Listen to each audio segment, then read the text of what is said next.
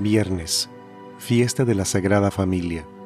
Evangelio según San Mateo, capítulo 2, versículos del 13 al 15 y del 19 al 23.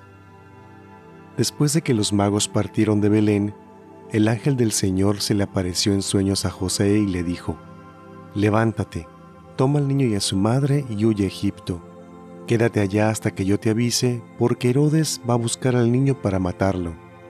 José se levantó esa misma noche y tomó al niño y a su madre y partió para Egipto, donde permaneció hasta la muerte de Herodes.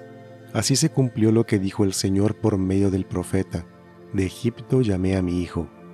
Después de muerto Herodes, el ángel del Señor se le apareció en sueños a José y le dijo, Levántate, toma al niño y a su madre y regresa a la tierra de Israel, porque ya murieron los que intentaban quitarle la vida al niño.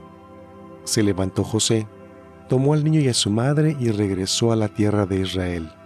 Pero, habiendo oído decir que Arquelao reinaba en Judea en lugar de su padre Herodes, tuvo miedo de ir allá y advertido en sueños, se retiró a Galilea y se fue a vivir a una población llamada Nazaret. Así se cumplió lo que habían dicho los profetas. Se le llamará Nazareno. Palabra del Señor.